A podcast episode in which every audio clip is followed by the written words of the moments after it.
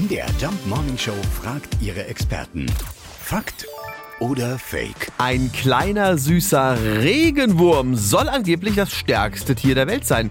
Jennifer Calvi von der Deutschen Wildtierstiftung. Äh, Können wir das glauben? Das ist fast richtig. Der Regenwurm ist nicht das stärkste Tier der Welt, aber er gehört tatsächlich mit zu den stärksten Tieren der Welt, wenn wir seine Muskelleistung in Relation zu seiner Größe setzen.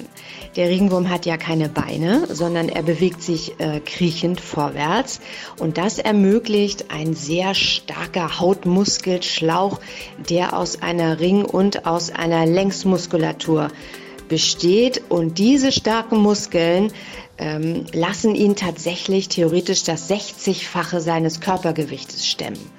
Außerdem hat ein Regenwurm fünf Herzpaare, die ihn bei seiner Kraftanstrengung unterstützen und das Blut durch seinen Körper pumpen. Ja, das ist irre. Also ab heute sehen wir unsere Regenwürmer mit ganz anderen Augen, denn sie sind im Vergleich viel stärker als der stärkste Mensch der Welt und gehören damit wirklich zu den stärksten Tieren der Welt. Wenn ihr Schatzi also in Zukunft nicht Tiger oder Hengst, sondern Wurm nennt, dann ist das ein Kompliment, ja?